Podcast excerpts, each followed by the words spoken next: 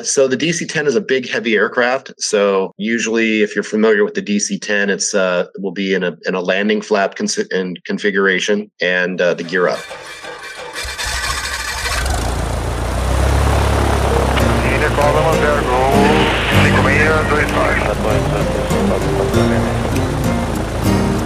Hello, everyone, and welcome. Welcome to this um, international episode. Once again, it is a pleasure to have you all on board. And I'm starting straight away in English because, as you know, we like to have that starting in a good way with the right foot, as we say in Portuguese all times. And um, obviously, reminding ourselves of our huge um, friends and sponsors Hangar 33, Hangar 33, and Escola Realizar, a Realizar Aviation School in the southern part of Brazil, in the city of Torres. Here with me, I have the pleasure and honor to introduce you to two amazing professionals. One is my good friend, uh, Ezequiel Sicardi, and the other I just got no, uh, Mr. Matthew Ringline, and also as a listener today, our, my good friend Pablo Leite. For me, it's an honor to have um, these two professionals from Ten Tanker um, Limited, should I say? Welcome on board, Ezekiel and Matthew Ringline. Good afternoon. Good to be here. It's uh, most of us. We uh, we always say good morning, good afternoon, and good evening because we might be in different time zones. Like uh, you're in California, right? I am. It's a little after 10 a.m. here, so it's good morning for me, but I believe good afternoon for you. Yes. So And uh, Ezequiel, where are whereabouts are you now? In my case, good evening, everyone. Uh, recording live from Amsterdam at the moment. Local time, it is 10 minutes after 7 p.m. Uh, we are reaching great temperatures, although the Dutch weather is extremely rainy. Uh, the, it rains approximately 80% of the year. Wow, that's so you should um, be indoors at this moment, right? Um, well, starting with a little bit of story. So before we get into the 10 tanker, um, I flew together. I mean, Ezekiel flew with me actually as a passenger when I was flying 737 with my good friend Captain Rocha Miranda. And that's how we got to know each other back in the year of 2009. So uh, me and Eze, we have, uh, we could say, a fairly long friendship uh, in our aviation careers now. And Ezekiel is the sales representative for Ten Tanker in South America. Is that right? That is that is correct, Felix. I am taking care of the South American sales development, basically developing the relationship of Ten Tanker with our potential customers that in this case are basically the South American government. Mm-hmm. And um, because of our, of my link with Ezekiel, uh, he was able to uh, bring uh, Matthew to our conversation. Or can I call you Matt? Uh, yeah, Matt is fine. Good. So if you could introduce yourself a little bit, Matt, and we can start straight away with the flying uh, stuff, because I know Ezekiel is interested in that as well, uh, being the fact that Ezekiel is also a pilot. So, Matt, uh, welcome aboard and tell us a little bit of, uh, about your career. And Well, thanks for having me. Um, like I said, calling in from uh, California. I live kind of in the central region in California. Let's see, my flying career. Uh, I came from an aviation background. My father was a uh, a pilot for a company that no longer exists. I'm sure you, you've been around long enough. You remember TWA, Trans World Airlines. My father was a of course, my father was a, a TWA captain when he retired in the in the early '90s. So, uh, kind of grew up in aviation. Um, I'm the youngest of four in my family. I kind of grew up in aviation. When I got to be in the, my my late teens, um, I was in college. Elected to join the the California Air National Guard, and uh, that's pretty much where my own personal uh, journey started with aviation. I started as a maintainer. I was fixing, you know, as a crew chief. They call it in the American military for uh, aircraft maintainers, or usually crew chiefs. I did that for about four or five years, and then I went to school to start flying uh, C-130s, C-130 aircraft. So that was uh, in 1998, and I've been flying C-130s ever since. I still do for the California Air National Guard. Um, just so happens that the unit that I'm attached to is a military unit that flies aerial firefighting aircraft in Southern California. So I got involved with that probably in 2001 or 2002, uh, and uh, been doing that ever since. Um, I had a lot of other jobs in my past that I don't really need to discuss, but uh, at a point in about 2015, I got called to uh, start flying professionally for air tankers for the Forest Service in the in the U.S. They were starting a C-130 program, and they called me, and I became the chief pilot and the project manager of that program. I did that for four years, and then uh, the Forest Service elected to terminate that program, and uh, that put me kind of without a position for a little bit, probably about four or five months, and in which case I took an opportunity to interview at Alaska Airlines and uh, was hired as a first officer for Alaska Airlines. So I'm an LA based Alaska Airlines first officer.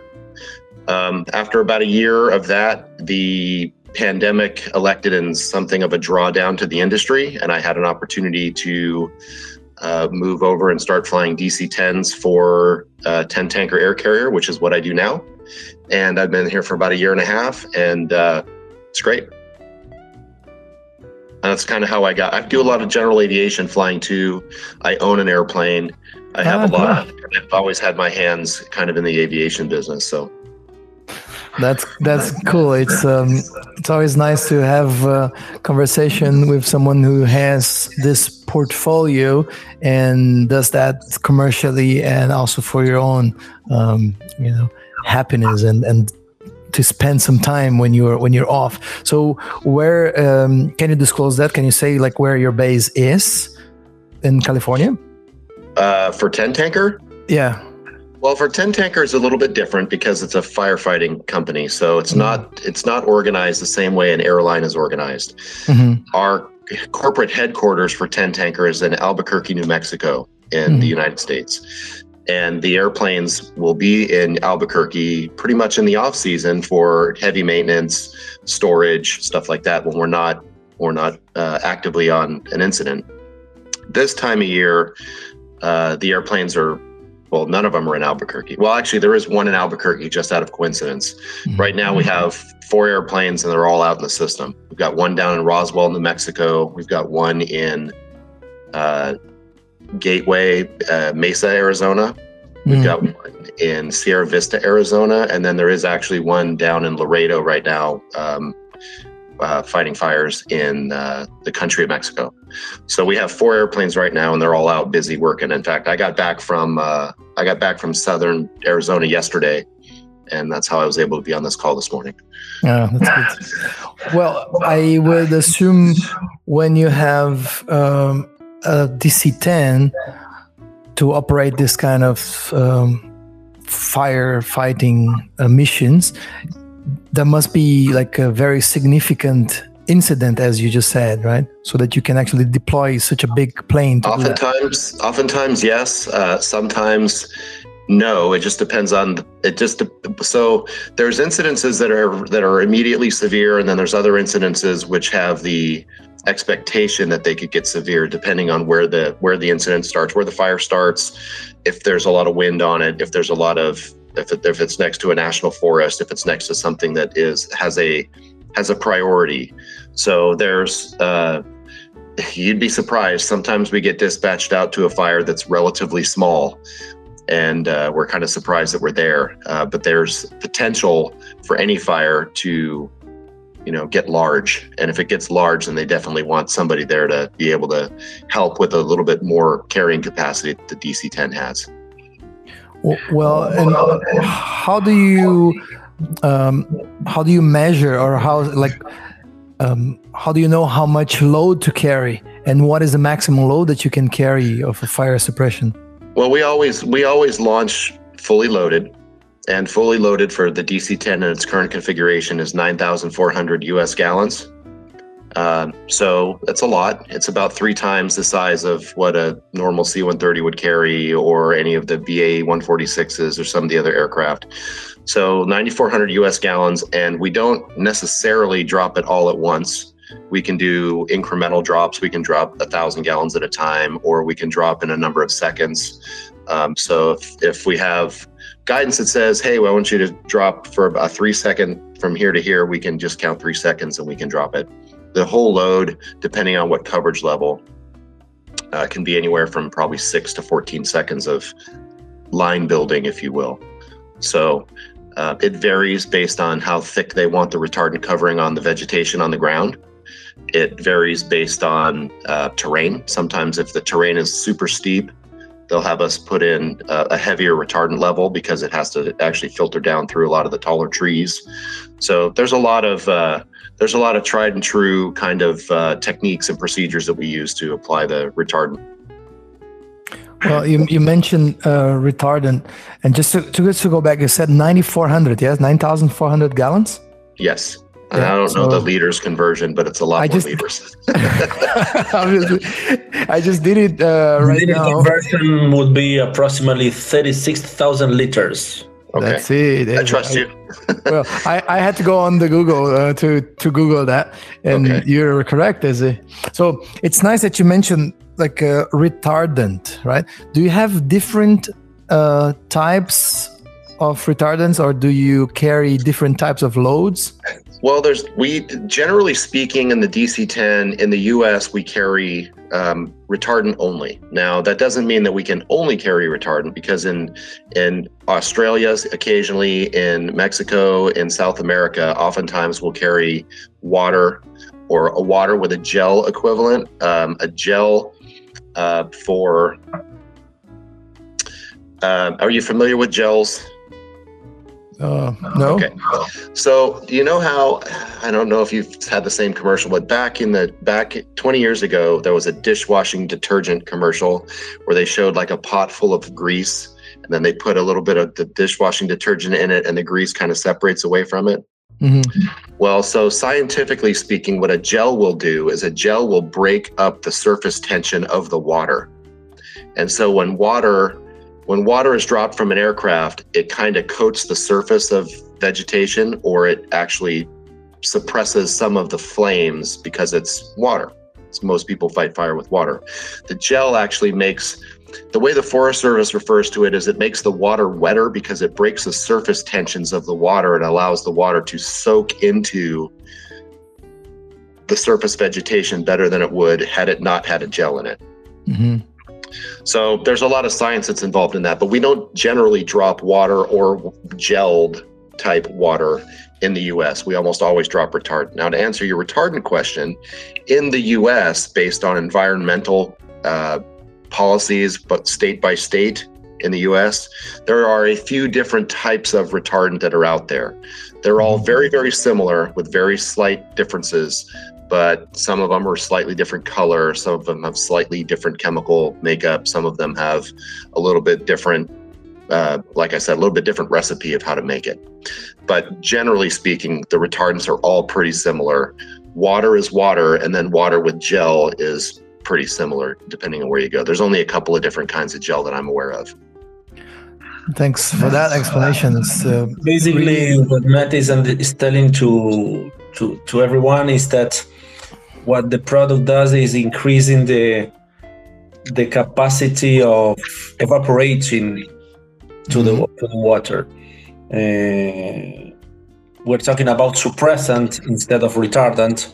Mm-hmm. Basically, what Matthew is indicating to to you, Felix, is that this means that the the suppressant will be used uh, to a direct attack instead of a indirect attack like the retardant does. In the case of the suppressant, you will go directly to the flame or closest to the flame as possible rather than what you would do with the retardant. Am I correct, Matt? That is correct. Uh, generally speaking, Um, when people see our YouTube videos, they assume that we oftentimes are dropping the red colored retardant on the fire. Mm-hmm. And that's not really how the retardant is supposed to be used. So you imagine a picture on the wall, you know, you have a frame around that picture. In most opportunities for retardant use, you're framing the fire, if you will. You're dropping the retardant outside the fire so that when the the flame burns into it, the flame height reduces so that the firefighters on the ground have a better opportunity to put that fire out. You can imagine if you were standing next to a flame that was 10 or 12 feet high versus standing next to a flame that was maybe three or four feet high. Um, that's kind of what a retardant will provide for you when the fire burns up toward the retardant. Now, like uh, Ezekiel was commenting on, a water or a gel based firefighting agent would be more likely to be dropped very very close to the fire the the the actual flame as a or if not right on top of it because it's used as a suppressant as opposed to a retardant. Well for me it's the first time that i am actually trying to think about and and being enlightened by your explanations on the differences between suppressant and retardant because we never think about that uh, unless you're really going deep and it's very nice to have this type of explanation now right. So if you could just tell us a little bit more on, on the different techniques that you mentioned. I know like you just started you, you commenced talking about those already but if you could explore a little bit more i would be grateful. In what regard as far as retardant application? And also the flying aspect of uh, this ops. Well so the best way for me to describe i mean for everybody, I don't know if all of your listeners, but I believe that everybody on this particular podcast are pilots. Yeah. So you can imagine um, what it's like to fly your aircraft, even any aircraft, in a pattern at an airport. You know, there's a pattern altitude, there's a defined downwind, there's a defined base turn, there's a defined defined final, and all of those kind of have corresponding altitudes. Generally, the pattern altitude is you know maybe for a turbojet or a turbo or a, a, jet type aircraft is usually maybe 1500 feet above the airfield elevation. I think that's kind of standard ICAO. So imagine, if you will, that you have a fire that's burning in some mountains. Well, it's the same sort of thing. Um, for us, we usually are provided by the Forest Service a lead plane, and the lead plane effectively directs us how they want us to apply that retardant. So even though we could um, apply the retardant without being directed exactly where because we've all got enough experience and know how to apply the retardant. We'll actually, in the US, we'll have a lead aircraft that directs us pretty specifically where to release the retardant. And they'll set up a pattern, if you will, around an incident. And they'll say the same kind of com- conversation you might have in a pattern at an airfield, which is join me on the downwind, and then we're turning downwind to base, and then here's final, and then here, this is where I want the retardant. It's effectively, and we're on our own discrete uh, frequencies, so we can discuss with them exactly what they want. Um, so, you know, like I said, if you look on YouTube and you see the videos, you're like, wow, it looks it looks like those guys are just cowboys or something but the reality is it's very it's very directed it's very it's very controlled um, environment. And for us in particular we have a lead aircraft that'll take us right to where they want the retardant put. And now that lead aircraft they will stay and loiter in that area for sometimes three hours at a time and so they have they've been watching the fire and they know the fire characteristics and they know what kind of vegetation it's burning in. So they know what kind of retardant level they want. They know exactly how they want it put in. They know exactly where they want it. They try to use some natural barriers. And these are all things that i mean we could probably go on in this conversation long long past the duration for your podcast. But for the purposes of your question it's much like flying a traffic pattern in an airport but imagine that the runway is kind of the, the fire line. And you just sort of low flying over, you're doing a low approach over the runway, and that's where you release your retardant. When you mention we have, um, who is we is like, like, or who provides the lead aircraft? Is it the local fire brigade or?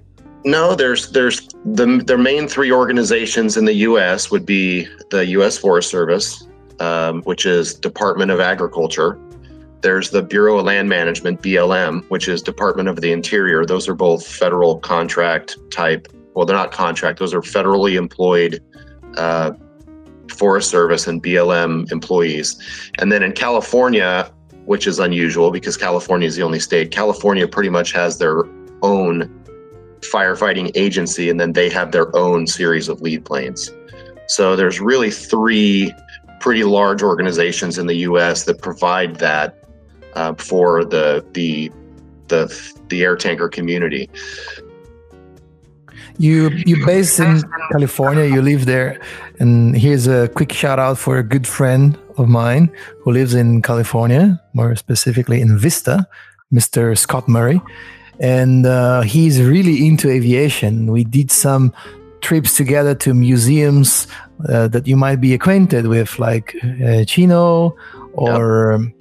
Um, what's that? The other one, um, fam- famous planes is in Chino or there's another another air air base that we went that uh, some some of the they have a really nice display there but i don't remember the name but like he was really interested in understanding like how is it done right how is the operation so here's a, a hello for for my, my friend scott right?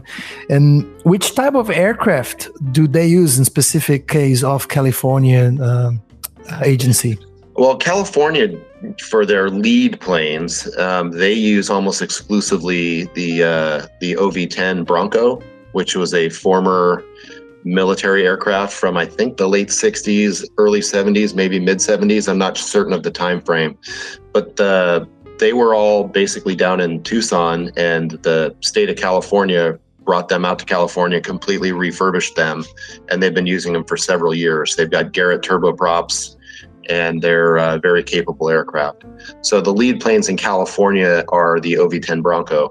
The federal aircraft almost exclusively are King Airs. They're either King Air 200s or some 90s, but for the most part, they're all King Air Beechcraft, King Air aircraft. Mm-hmm.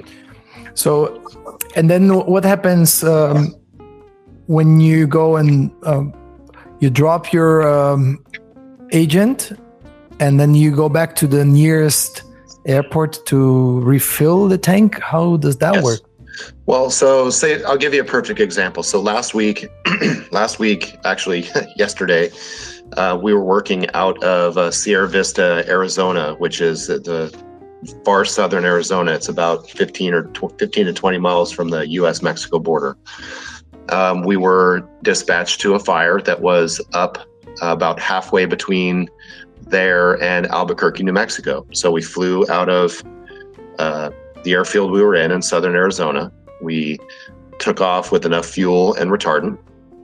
We went to the fire. We were there for about on scene for about 10 or 15 minutes. We delivered the retardant. And then when we recovered out of there, we recovered to Albuquerque, which is where they have another tanker base that's suitable for the DC 10. So we recovered to Albuquerque. We got fuel and we reloaded the retardant. Then we went back to that incident and we worked two or three times out of that incident out of Albuquerque. And at the end of the day, they sent us back to um, Sierra Vista. So there is a network of air tanker bases in the U.S. that uh, basically that's what they do is they open at certain times of the year and they reload firefighting aircraft, whether they're C-130s or OV-10s, well not OV-10s, but C-130s or BAE 146s or any of the other companies that are out there or DC-10s. And they uh, that's their business is to recover the aircraft, order the fuel, reload the retardant, and then send them back out with another load of retardant. So the DC 10, of course, being a little bigger than it is, bigger than most other aircraft, there's a few less bases that are suitable for us to reload at. Mm-hmm. Uh, but there are enough for us to pretty much have uh, good coverage of the the most of the western United States because there's one in Colorado, uh, there's a couple of them in Idaho, uh, Washington, Oregon, uh, New Mexico, Arizona, Southern. There's three in California, so they're they're they're spaced out.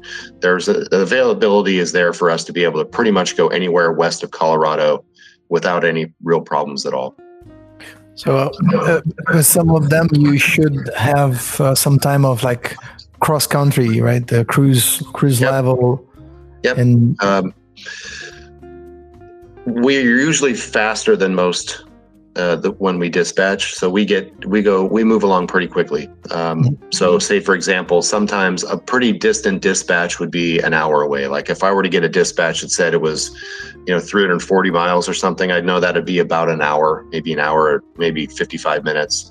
So that's a pretty distant dispatch. As an example, I was just in, uh, like I said, southern Arizona for 10 days. First day, uh, we were dispatched to a fire that was only 20 miles away. So super close. You're just, it's Easy. just endless, endless, endless check, endless checklist running. Uh, and then the next day we were dispatched to a fire that was in Colorado. So we were able to move. That was 400 and some odd miles away. So it was a it was an hour and 15 or whatever to get there. So that's the variability that we have sometimes. Is there can be a fire as close as 10 miles or one as far as 400 miles, and we can still get there. Um, some other aircraft takes them longer, or maybe they don't have the fuel capacity to get there, but we're able to do that. Yeah, so DC-10 is like long haul international fly flying Yeah. wide bodied aircraft. So Yeah. you you have uh, a lot of fuel to, to carry, a lot of, lot of tanks to carry. Um, Well, so the aircraft is STC'd for many different things. We don't have all of the tanks that it would have had when it was a commercial carrier, but I we can still carry 90,000 pounds of fuel, which is enough to pretty much get wherever we need to get to. And then let's say you did that dispatch, one hour cruise, and you arrived to the um, incident. Mhm. In average, can you say like how long does it take so that you can complete the operation and fly back to refuel? Um, probably on average, it's probably between 10 and 15 minutes. Uh, it just depends on what else is going on when you get there. We're not, we're almost never are we the only aircraft that's dispatched to one incident. So Mhm. you might get there and there might be another aircraft already with the lead. There might be an aircraft holding, waiting to get on with the lead. You might be the first one there. You might be the second or the third in line. So it varies quite a bit, but on average, you're probably there no more than 10 or 15 minutes. Um, sometimes, if you're the first one, you might only be on area for five minutes, and then you're just you. Then you just dispatch back to the closest base for more Right. retardant and some fuel, and then you come right back. Talking about the safety aspect of the operation in terms of uh, controlling more than one aircraft, does the lead aircraft do kind of like that as as as um, The lead Tower? aircraft does, and they are uh, they are professionals in what they do. Um, oftentimes, the way that the fire traffic area, if you will, is set up in the U.S. is there's oftentimes not just a lead, but there's also an air attack that stacks about 2,000 feet above them, and that air attack is also helping out handling radios because they're not just communicating with aircraft; they're communicating with firefighters on the ground. They're communicating with other bases. They're communicating with just about everybody that could have an interest in being in that particular uh, event. mhm. So if it gets really busy, there'll be another aircraft that rides above called an air attack. And then the, the lead plane is really down in the much lower altitude regime, flying around and determining, you know, like once I said I said earlier about uh, coverage levels, retardant thickness, firefighting techniques and procedures to make sure that we're adequately applying the retardant for what we need to do. So I'm not going to suggest that the lead plane or the air attack is not super busy at any given time. They might have four to six radios at any given time because they're talking. If there's a helicopter operation on the same fire, they're talking to the helitack, they're talking to the the air tankers, they're talking to the lead the uh, the ground operation, which could be maybe two or three different divisions, which means two or three different discrete discrete radio frequencies. It's a very very busy platform. It's nice to have this they insight. They are consummate professionals, and they. I would say that most of the lead plane community, it takes two to three years to get them adequately trained, and then once they're there, they are a very valuable asset to the agency that they work for. I imagine uh, like it, it must be very complex to be like in both positions. And, and for me, it's the first time that I actually have this inside of like, okay, the lead is there organizing the patterns for you guys to come and drop Yeah. the load, and then there's the other guy who's doing the overall the oversight of the whole crisis management and Yeah. dealing with everyone on the ground and like Oh, that's really interesting. Let's go. Because the, uh, the, helicopters, oftentimes the helicopter, the helitack, if you will, oftentimes they're on a different frequency altogether. Mm-hmm. So the air tankers that are inbound to a fire may not even hear the helicopter operation that might be going off just on the right flank. And oftentimes the helicopters, they don't drop retardant, they almost exclusively drop water. Some of them can drop retardant, but for the most part, most of them are only applying water. So they'll have a cycle set up between a lake or a river or a pond or somewhere where they can go and fill up their buckets or fill up their helicopters with water to get them back to the fire. So they usually try to keep those two operations separate, but there is a lot of cross flow going on as well. I remember Ezekiel sending me one uh, video once that shows the the agent hitting uh, like a pickup van, oh, yeah. to show the strength of that, and and it's it's really remarkable. Like it's powerful, right? So you have to have some protections. the the idea, the the overarching idea about retardant delivery or retardant application is you don't want that retardant to have any forward momentum at all when it hits the vegetation on the ground. You want it to how should I say? You want it to you want it to to stop its forward momentum and then rain directly down onto the trees or the bushes or the grass or whatever the vegetation is that you're trying to apply it to. Those videos, I believe you saw with them, it kind of upturning a vehicle and cr- crushing all the windows. Those were demonstration videos. Now, I'm not certain the video you watched, but there were demonstration videos that were made to yeah. kind of uh, uh, clarify for air tanker pilots how important it is to drop at the prescribed altitude because you know there's people down there there's vehicles down there and more importantly not to drop on vehicles not to yeah. drop on people not to drop on things except trees and grass yeah. so the the video that i believe i think you probably saw was a low fast drop to show what can happen if that retardant has that yeah. forward momentum because the other thing that a lot of people that are not familiar with it is retardant is very heavy. It's about nine pounds a gallon. It's uh, two pounds per gallon heavier than water. It's very thick. Uh. It's a very thick uh, mixture, so it's very very heavy. And so if it comes, if you're too low, and you and you fly in too low and it comes out heavily concentrated, it can knock over trees, it can tip over vehicles, it can destroy things. Um, each tank. Now, it's not the aircraft. It kind of is the aircraft because aircrafts have tanks that were built specifically for that aircraft. But so each aircraft has a different altitude that they are prescribed to drop at depending upon the tank. So most and all of the tanks have been tested by the Forest Service or the BLM to ensure that they're putting out the correct coverage level they're supposed to be. So there's a lot of testing and evaluation that goes into it too. And, you know, for the DC 10, we have restrictions about how low we can drop, but then the higher the coverage levels, the thicker the retardant comes out. So imagine if it comes out a lot more at once, it has more momentum and it takes longer for it to slow down and basically suspend so that it can rain down. So the heavier the coverage level, the higher we drop it from, generally speaking. Super cool. Uh, let's go back to that refueling operation because you mentioned it's okay. thicker than water. So I assume you must have uh, special pumps and special uh, maybe trucks yeah. to do that uh, operation. How's that? Well, most of the there's there's two different kinds of retardant. Well, generally speaking, there's two different kinds of retardant. There's there's there's you know how when you you can go to the you can go to your grocery store and you can get the frozen orange juice that's a concentrate and you put a little bit of water in it, and you mix it up and it makes orange juice, right? Well, there's retardant that comes like that. There's retardant that comes in that's that's referred to as LC, and that's a liquid concentrate. It's a super thick concentrate. They pump that in a tank and they put in the right amount of water, and then they've got these stirring agents in there that they stir it all up and they make retardant out of it. There's other retardant which is much more common, which comes in these big pallets of powder. And the powder is mixed with water, and then it's pumped into another tank where it's mixed with water. Now, when it comes out of that tank, there's a piece of equipment called a micromotion. And that micromotion is it's smoke and mirrors. I'm not 100% certain what it is. It's a machine that the retardant goes through that it measures the specific gravity of the retardant and how many gallons go by. Mm. So that way it knows uh, the specific gravity is a number that identifies the thickness of it. So that if the thickness is right, then the weight will be right.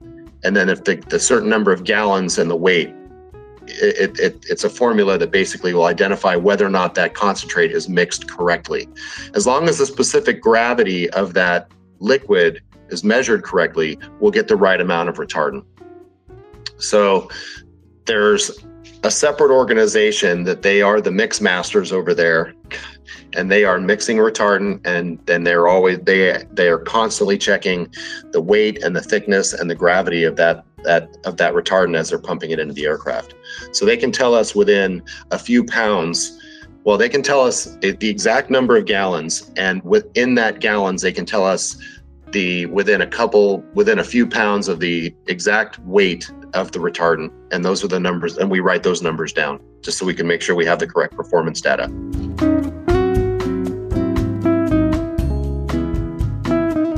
So I guess there's a lot of science that goes into the mixing of the retardant, and uh, the Forest Service is very involved in that process for both environmental reasons, but also for they have a vested interest in you know taking care of the aircraft that are contracted to help fight fire. So if you can imagine, if it, if the retardant is not mixed correctly, uh, it could be quite a bit heavier or quite a bit lighter depending on how it was mixed. And uh, of course, if it's if it's a lot lighter, then the retardant's gonna not exactly do its job when it's on the ground. Uh, if it's a lot heavier, it also won't do its job, but there could be real performance problems with regards to the airplane. If it's like, say, it's say all of a sudden we because we load 9,400 gallons. Say, for example, that it's not nine pounds a gallon. And I say nine pounds a gallon, it's really about 8.8 pounds a gallon. But mm-hmm. say instead of being 8.8 pounds per gallon, it's 12 pounds a gallon. Well, 9,400 gallons, you're talking about a significant difference in weight. Yeah. So there's a lot of um, technology and like different um, fields of, of knowledge so that you can have the specific numbers, like as you said, specific gravity and it must it varies with temperature and pressure and all that so that yeah. so that you can put in your takeoff computations the right figures in and you know yeah. exactly the weight that you're flying your dc-10 out of exactly. the near base. And, wa- and water is water. So water weighs what water weighs everywhere. Yeah. Uh, but retardant depending on how it's mixed can be a, a significant difference in weight. Yeah that makes makes me think a little bit about like uh, different aspects of cold weather operation, and you have this uh, mixes and stuff like that.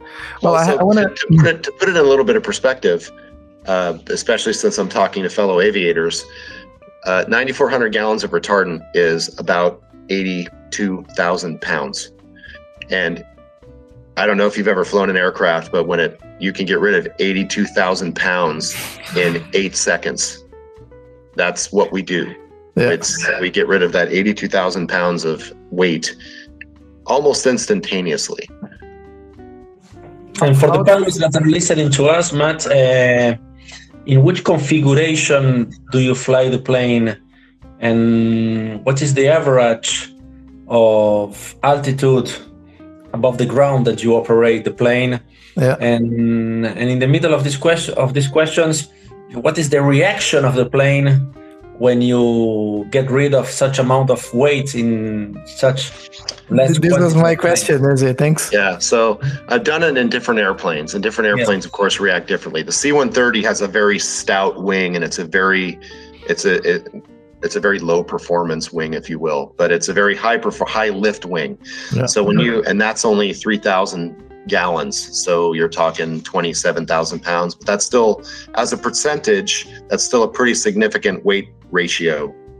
Um, the C 130, it, it doesn't climb like an airplane would climb when you're taking off. It literally almost rises like an like you're on an elevator. It's a weird feeling in a C-130. This airplane is a little more docile, even though there's a lot more weight, but mm-hmm. it does have a tendency to want to climb quite a bit as the retardant is is coming out. Um, to answer your question fully, though, Uh, are you talking about just the uh, during the drop? Or are you talking about what altitudes we fly to and from the incidences? Basically, during the drop, yes. And the in dropping? Yes. Okay, so so contractually, we're limited to 250 feet above the ground, and frankly, you pro there's no real reason ever to be lower than that at a DC-10 unless you're landing. Um, but uh, the way that the retardant was uh, uh, uh, tested was at about a coverage level four, which is one of our lower coverage levels. It's 250. And then when we get up to a higher coverage level, like an eight, we'll be closer to 350 or 400 feet, mm. just for that extra time for it to slow and then and then rain down. So uh, will be configured with usually if you're familiar with the DC-10, it's uh, will be in a in a landing flap in configuration and uh, the gear up. So um, 150 knots ish with uh, landing flaps and gear up, tank armed. And, and what's the reaction of the plane? It depends. Uh, so the DC 10 is a big, heavy aircraft. So um, if you're doing a downhill drop, it really just kind of likes to keep going downhill. so there's not as much of a, change in attitude, if you will, in a in a descending drop. If you're on flat terrain, it definitely wants to start a climb. You can you can you got it. you have to you have to push the yoke. You got to keep the nose down because you're really trying to fly like about a 250 or 300 foot contour over the ground. Now the ground, of course, is you've got little bumps and hills and valleys. So the lead plane, once again, to reattack that, the lead plane will give you a hey, don't go any lower than 7,200 feet here. And that means that it's going to be the right coverage level, probably on the tops of those little hills, but then down in those in those in those lower valleys, it might not be as thick as they want it. So they that goes into their calculation.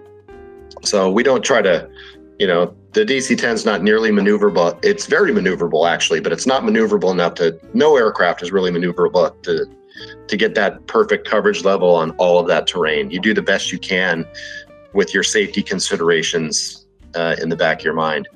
So on a flat drop, the aircraft does have to climb. You've got to hold it down, and then sometimes you've got to you've got to trim it because it's basically trimmed for that extra eighty thousand pounds. And then once that eighty thousand pounds starts coming out, your trim is completely out to lunch.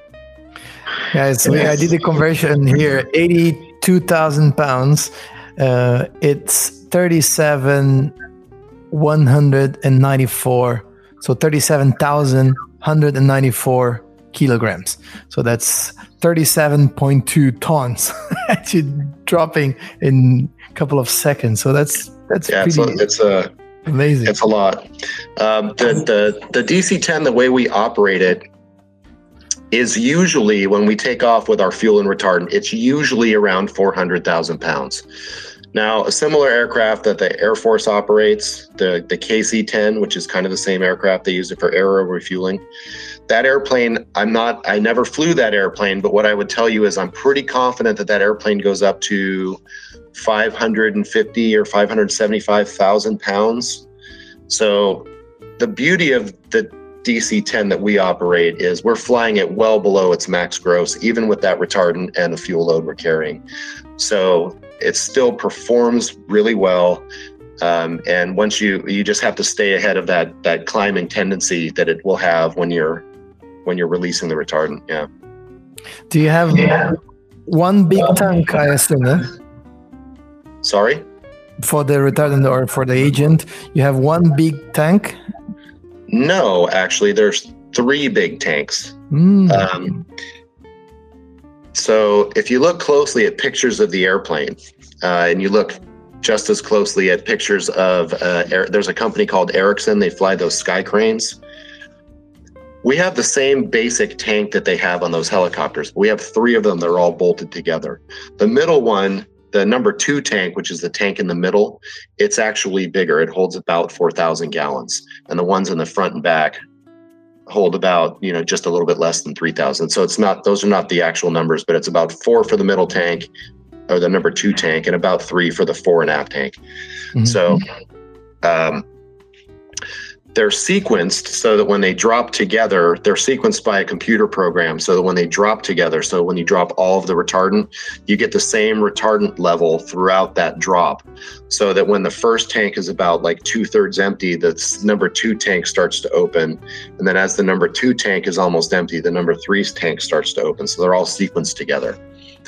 And along those lines, we can also do partial drops where we don't drop all of it we can drop like a third, a thousand gallons, or a third of the tank, or we can just drop on time. Say the guy says, I just want a, a three second line that goes from here to here. You basically you just toggle the switch for the three seconds. You start where he wants you to start. You you end where you he wants you to end. And then you go back into the pattern, and he, he says how much you have left, and you look back, and the monitor says you have you know six thousand gallons left, and he'll say, okay, let's go do this then. So you can go out there and do two or three or four or five drops um, just with one tank load of retardant. So where is that trigger? Where's that button, and who pushes that? Well, on this airplane, the button is on the center pedestal, kind of aft on the center pedestal, kind of behind where the flaps lever would be on a 737.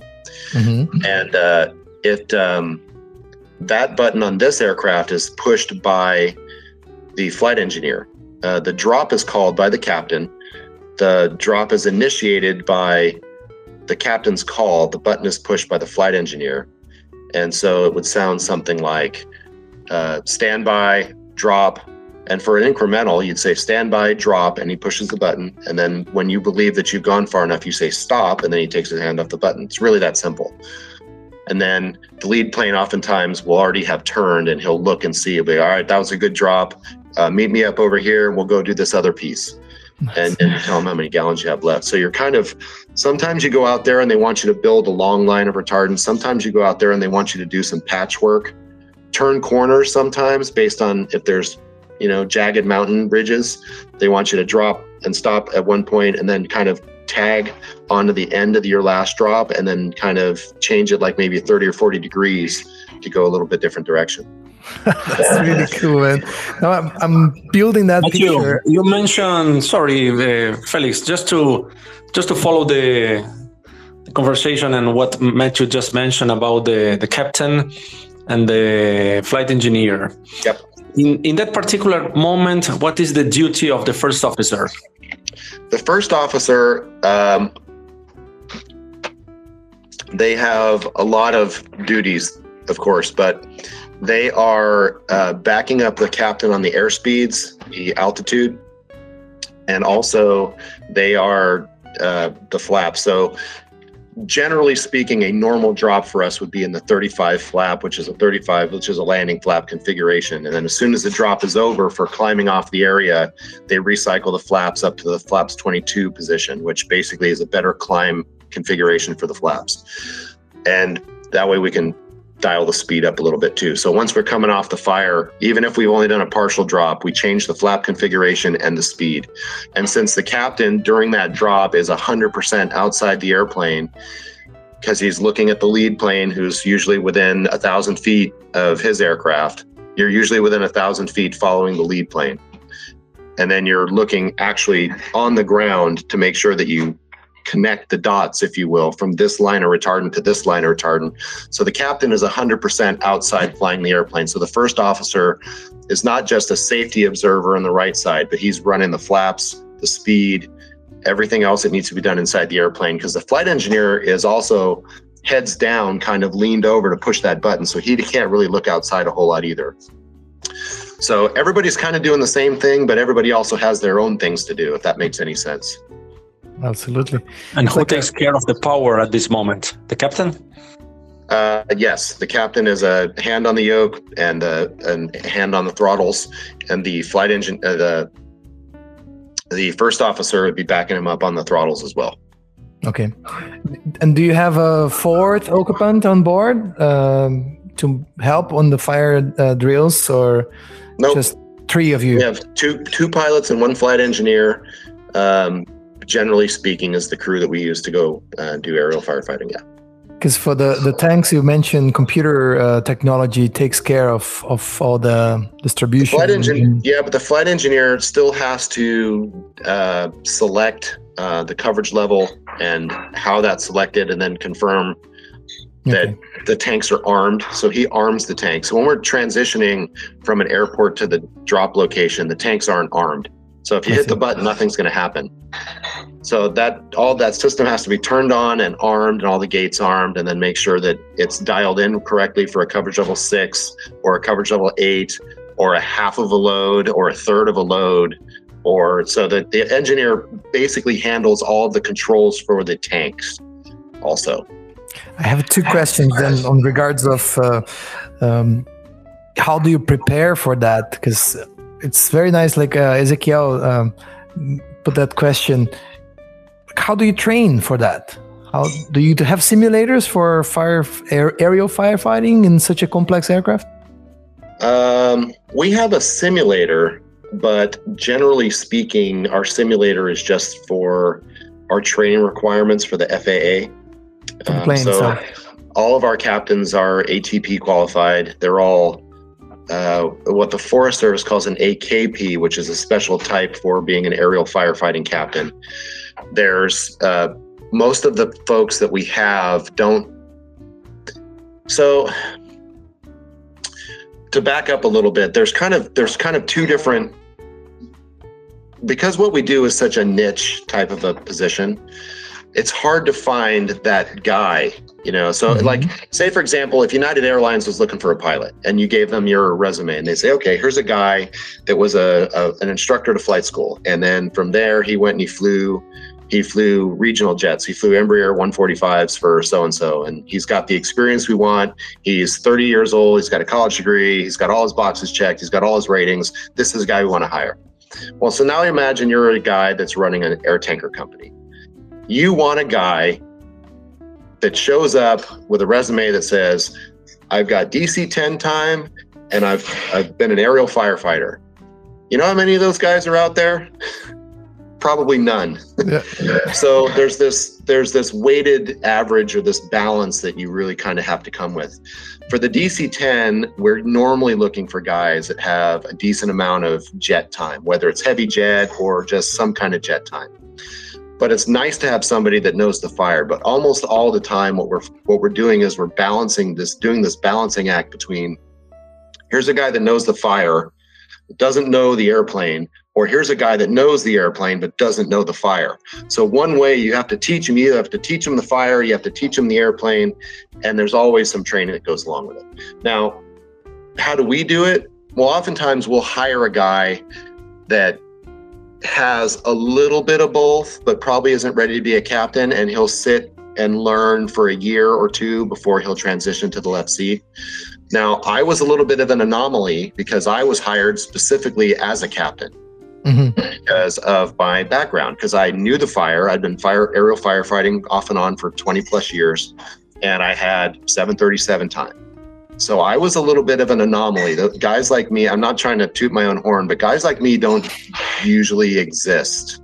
Mm-hmm. And I did. And so that's why it was an easy hire for me. And there's another guy too. Two of us got hired at the same time. He just retired from an airline, but he had firefighting experience in his background. So two guys got hired when I got hired, me and one other. So from as far as a flight engineer, most of our flight engineers are very experienced guys. Uh, most of them either came from the Air Force or they came out of airlines that used to have like 747 200s or 727s or DC 10s that had flight engineer positions. So most of them will tell you that this they they really enjoy a job like this because it's not airline flying; it's a lot of fun. And for pilots, we like to fly airplanes, right? So it's a lot of fun, and the engineers have a good time doing it. So what usually happens is a lot of our training happens in house, unless we get a guy from another air tanker company, uh, and that's usually the training path. Is we've got a qualified engineer, we bring him on board, we teach him how to fight fire. We have a qualified first officer, we bring him on board, we teach him the fire. We hired a guy this year that used to fly an air attack platform. You remember that one I told you that flies above the Yeah, the yeah, yeah. We hired a guy that has a lot of air attack experience. He doesn't have a lot of big airplane or you know retardant application experience, but he knows the fire and he's a smart kid and he's going to do well. So you know it's it really kind of it really is it's it's it's Yeah. it's bits and pieces of experience and past experience and you just have to hope for the right guy when you pick up a guy.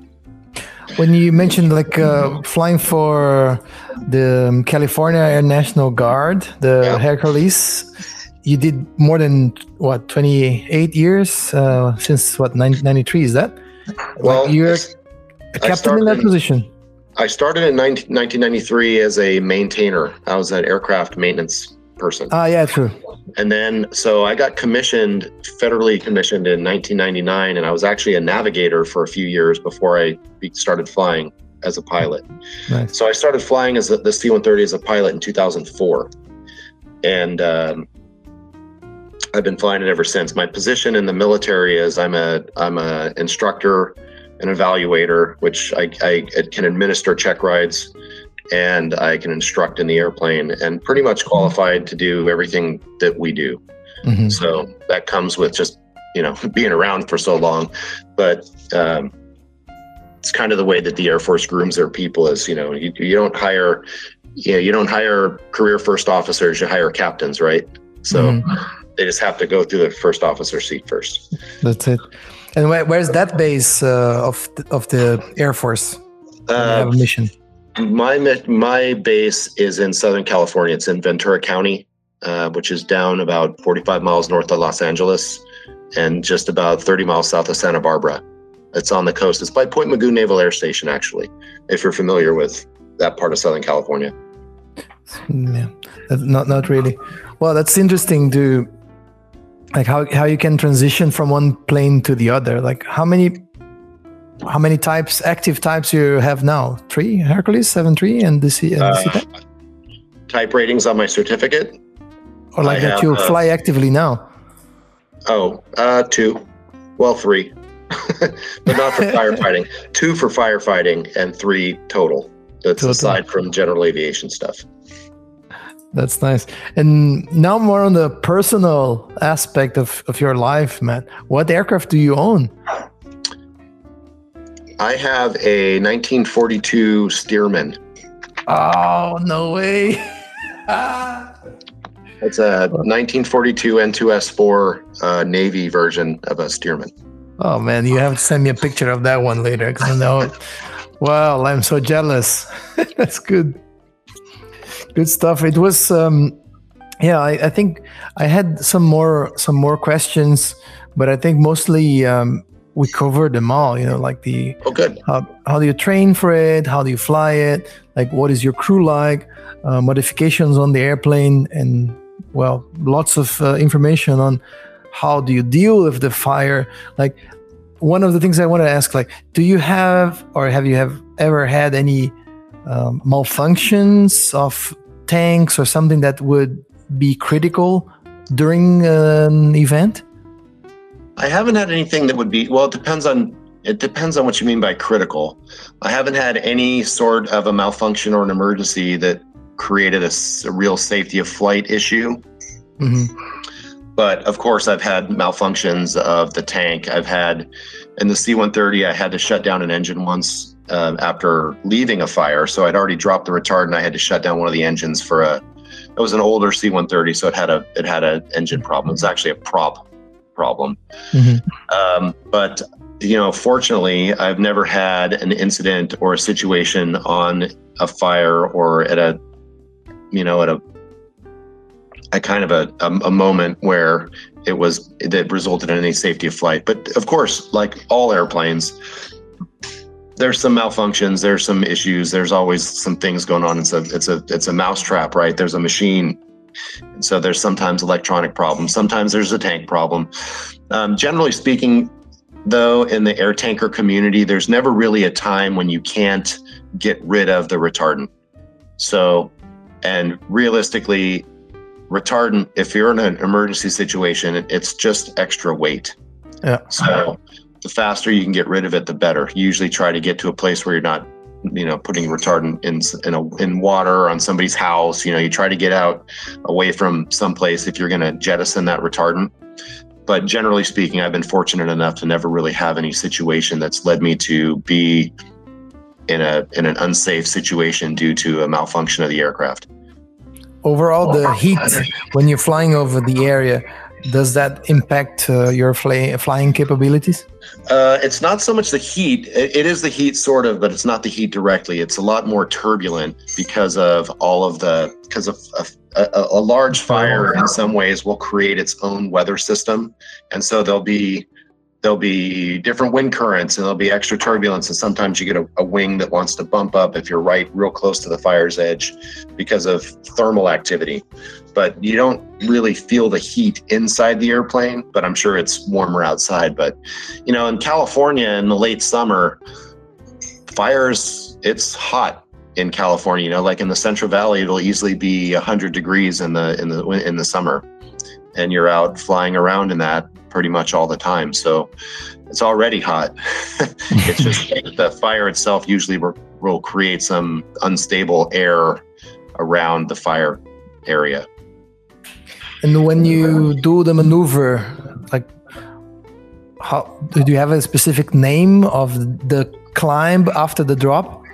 Nope. It's just you uh, you pitch up away from the terrain and you just bring in the power and you climb back up to if so uh, the lead plane will give you some guidance, generally speaking. So if you're going to do, like I mentioned earlier, if you're just going to do like maybe a thousand or two thousand gallon drop, and you're going to go back into the pattern, um, generally what you'll do is you'll just meet him back at whatever that established pattern altitude was, which might be 8,000, 7,000, 8,200, whatever. He'll say after, he'll even tell you, he'll say after the drop, meet me on the downwind at 8,200. You're like, okay. So once your drop is done, you look out the window and you find him and you go join back up on him, just like a formation flight. Now, if you're doing a complete drop and you're dropping all of your retardant, he'll give you guidance that says, "Hey, so after your drop, uh, why don't you head to Albuquerque for the load and return?" So you just you climb out safely away from the terrain, then you figure out, you know, because you've been down in the down in the hole, flying around in circles for five or ten minutes. Like, okay, which direction's Albuquerque? So you climb out and they say, okay, Albuquerque is like a 210 heading. So then you just kind of slowly start to turn to a 210 heading after you execute the escape procedure that he requested. Mm-hmm. So the this there's some airplanes that aren't as powerful as the DC-10. The DC-10's got plenty of power, so climbing out after a fire, you just lost 80,000 pounds of weight. Yep. You're at probably 250,000 pound airplane. That's really light for a DC-10. So we've launch out of there like a rocket and then we just go wherever we need to go to. C-130 is a little bit different. It's not quite as doesn't have quite as much power available, but it's still a very capable aircraft um, and it climbs out just fine. It's just a little bit different profile. it's so nice. Like both uh, aircraft are legendary, and I think you must be proud of uh, yourself and your career and the flying uh, skills that you must have acquired throughout the years flying those planes. So I really acknowledge you for that. I just love doing it. It's uh it's a lot of fun. You know that the it's a it, you know for uh, pilots, right? Pilots like to fly airplanes. You know, there's a lot to be said for autopilot if you're flying from California to New York, but if you're flying an airplane, you want to fly an airplane, right? So yeah. we get to do that here.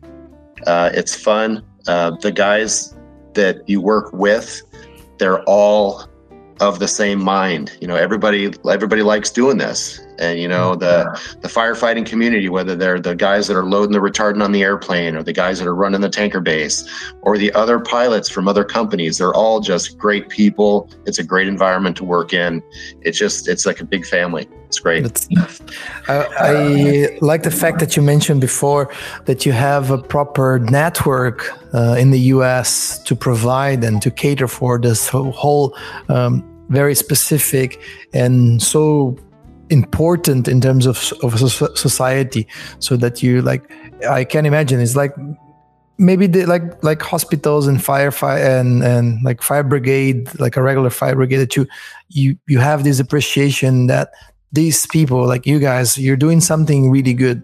Um, giving the example of my friend who lives in, in California, they work with farming. So I remember a couple of times going and visit them, and they are really worried about uh, the, the, fires around the San Diego area, and Yep.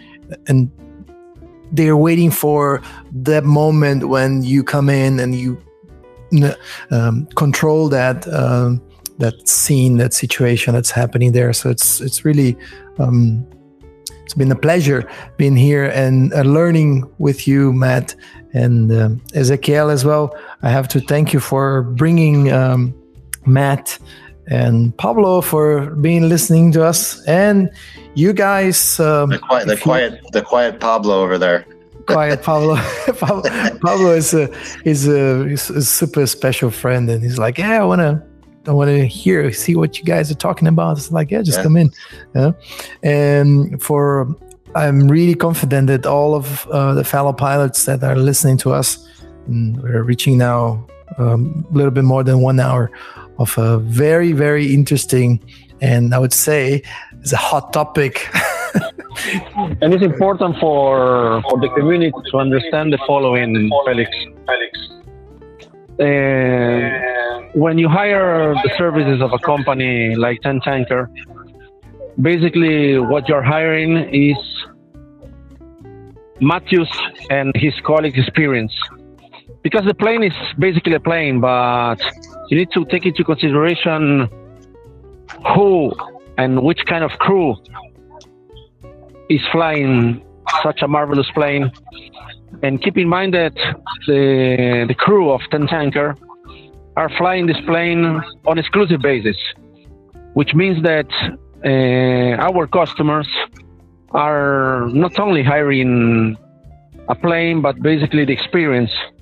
And that is something that in the case of South America, where we don't see a big amount of assets to take care about wildfires, uh, hiring a company like 10 Tanker is a marvelous benefit because you can buy a plane like this in the case of a government like Brazil or Argentina, but it will take you decades to have crews as trained as Matthew and his colleagues are. Because the amount of work that 10 Tanker has is huge compared to what any government can do in South America. So this is the what Chile understood, and this is what we offer to South America. Is it? Uh, thank you, thank you for bringing this. Uh, let let us just do one more question on that. When you mentioned Chile, I know you did a mission. So if you could tell us uh, quickly, how was that mission, and like how how was it for you to to sign this contract with Chilean government and to to fire the, the to, to do that firefighting operation there? How was it? Well, Chile uh, has a, a forest uh, ministry called CONAF, which means Corporación Nacional Forestal, that belongs to the Ministry of Environment. And this this corporation that belongs to the Chilean government is the one that hires assets to take care about their forest. Uh, they called us uh, in the middle of a big uh, catastrophe in their summer, which means January for South America. And we brought one plane that started to operate between Santiago and Concepcion. Concepcion is located approximately 250 miles south from Santiago. And down the road, the the satisfaction of the company of the customer was so high that they decided to to sign another contract, another separate contract for another plane, which flew in the south of the country, in a location of Chile called Puerto Montt. Uh, and basically, this is our letter of introduction to to the South American market, where where the Chilean government issued later on a, a fantastic review and they were very satisfied with us. Uh, we flew on daily basis. Uh, talking about what we did, instead of dropping retardant, we dropped suppressant uh, to do a direct attack. How many days was it, uh, Eze? One plane remained in Chile 14 days, and the second one remained a month.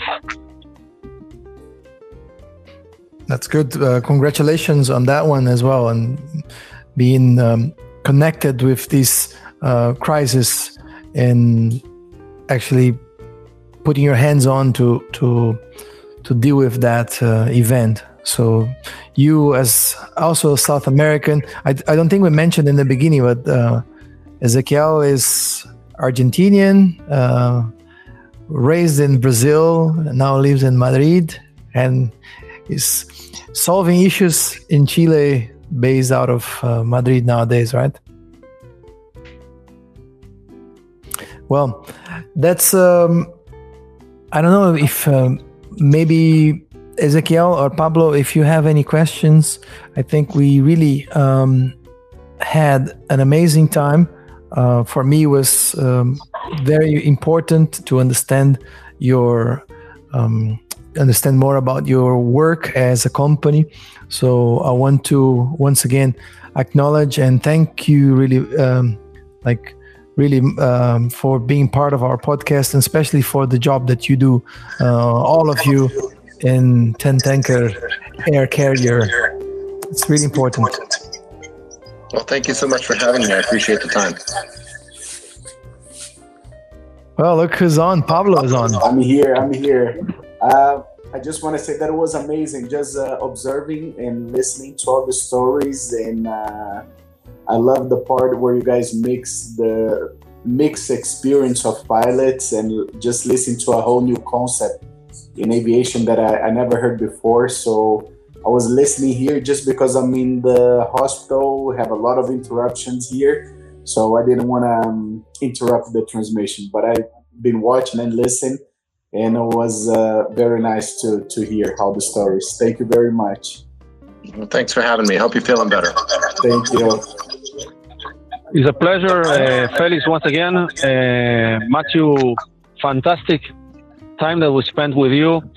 I think an important part of the aviation community uh, will be very pleased to, to listen to you. And once again, thank you very much. Well, thank you once again. Thank you so much for having me. And thank you, Felix, for hosting. Appreciate it. Absolutely. It is a pleasure. Thanks, uh, Ezequiel. Thanks, Matthew and Pablo, for being with us as well. And I want to extend my gratefulness to your colleagues, um, Mr. William and Tra- Travis, and to all of you that have been listening to this episode uh, from our international guests from all over the world at this All point. over. Yeah, absolutely. And a special thanks to 10 Tanker and to Hangar 33, Hangar 33, and Escola de Voo Realizar. And thank you so much. Um, muito obrigado a você que está ouvindo até agora e até a próxima. Obrigado. Thank you very much. Bye bye. Äh, Durchfahrt.